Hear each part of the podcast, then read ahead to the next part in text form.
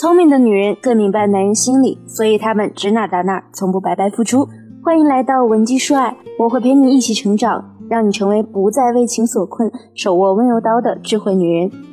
今天咱们讲一个所有人在恋爱中都会遇到的问题：为什么不管多恩爱的两个人，总是会争吵呢？关于吵架的话题，C C 反复的讲，但是我们每天都在不断的学习新知识，这样的老生常谈的问题，我们也总是能从新的角度做出新发现。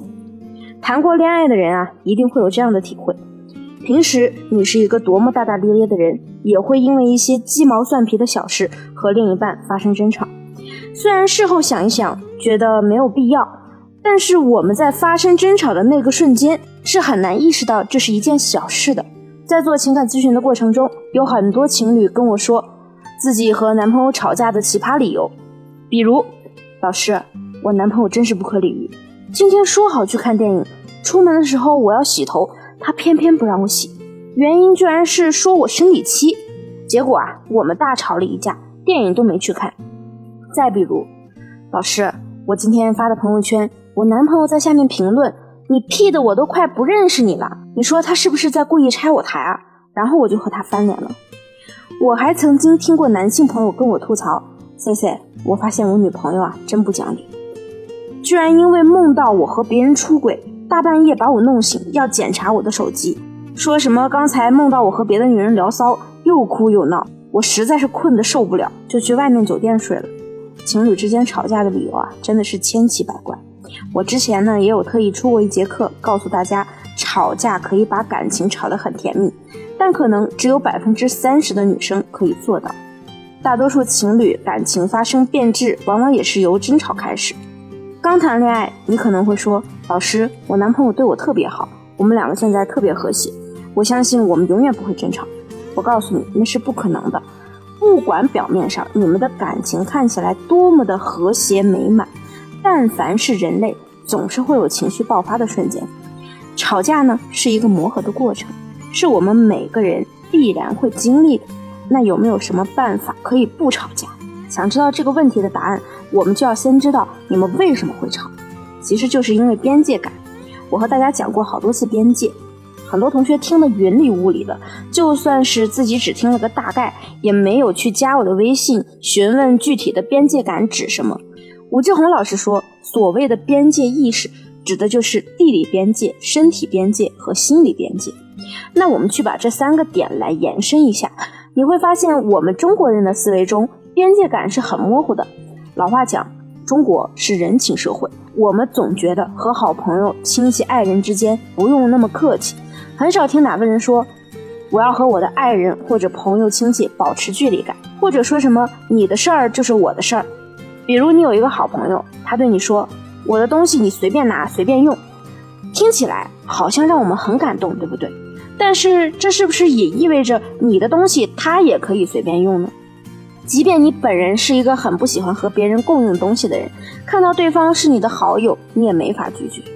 正因为如此，所以很容易让我们和亲戚、朋友、爱人之间的边界越来越模糊，而大多数的矛盾。往往都是因为缺乏边界感造成的，因为我们从小就是在这样的大环境下长大的，所以我们从小就会养成这种没有边界感的习惯，觉得自己的事情一定要对方出一把力才是正常的。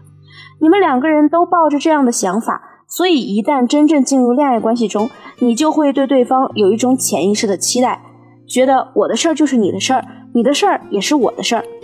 还有一个非常有意思的事情。我们都知道，中国人结了婚以后最大的问题呢，就是婆媳问题。但是放眼望去，其他欧洲强国都没有这个问题。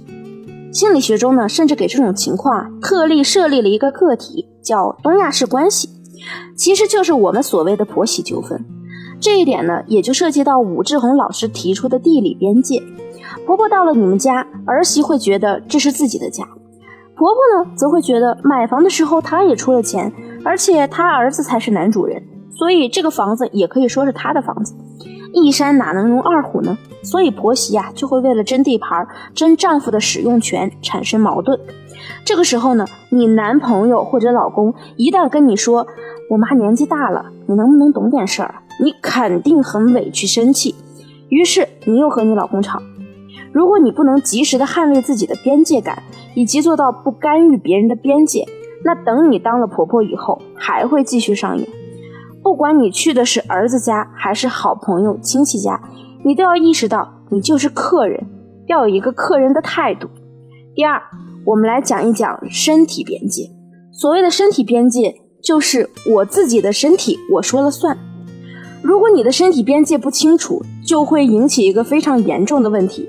叫做躯体化，指的就是当你有情绪的时候，你不想承认这种情绪，那它就会通过你的身体表达出来。那为什么很多情侣会因为身体边界的问题吵架呢？我举个最常见的例子，比如你总是要求你男朋友帮你干些杂七杂八的活，但是对方可能真的某段时间工作很累，不想帮你这个忙，于是你跟他说：“你一会儿遛遛狗吧。”他就会告诉你：“我今天肩膀实在是太疼了。”当他说出这句话的时候，意思其实就是在说他今天不想去遛狗，而很多女生在这个时候就会生气，觉得男朋友是在找借口，于是就去侵犯对方的身体边界，可能直接一个动作捏住他的肩膀，然后说一句：“这不是没啥事儿吗？你能不能找个像样的借口呀？”接下来呢，你们两个人肯定会产生口角。那么最后我们要说的是心理边界，其实心理边界啊。就是每个人心里的秘密隐私。我朋友跟我开玩笑说，中国男人是不存在隐私的，因为他们的老婆总是会想尽一切办法去看老公手机的内容、电脑的浏览记录、跟谁吃饭、干什么去、每个月开多少工资、是不是藏了私房钱，这些问题啊都要打探的清清楚楚。所以很多姑娘来挽回时，我告诉她，你男朋友跟你分手啊，是因为你太强势，她还会觉得不理解，跟我说。我们俩是男女朋友啊，他的就是我的呀，他的事儿肯定也是我的事儿，所以我一定要管的呀。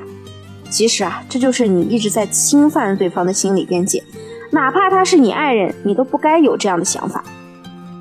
想想你父母，要是小的时候经常看你的笔记本，你是不是也挺生气的呀？那为什么你要把这种行为和想法带入到你和你男朋友身上呢？可能是因为你的家庭教育导致。虽然你也很讨厌父母翻看你的隐私，但是你潜意识里认为这是对的行为，所以就会导致你和你的男朋友总是会因为这些隐私问题吵架，甚至闹分手。那在我们知道引发争吵的主要原因之后，该如何通过正确的方法调整我们目前和伴侣的相处模式？或者你们已经因为吵架濒临分手，该如何挽回这段爱情？想知道怎么做，可以添加我助理的微信文姬零三三。W E N J I 零三三，我一定会有问必答。好了，我们下期节目再见。文姬说爱，迷茫情场，你的得力军师。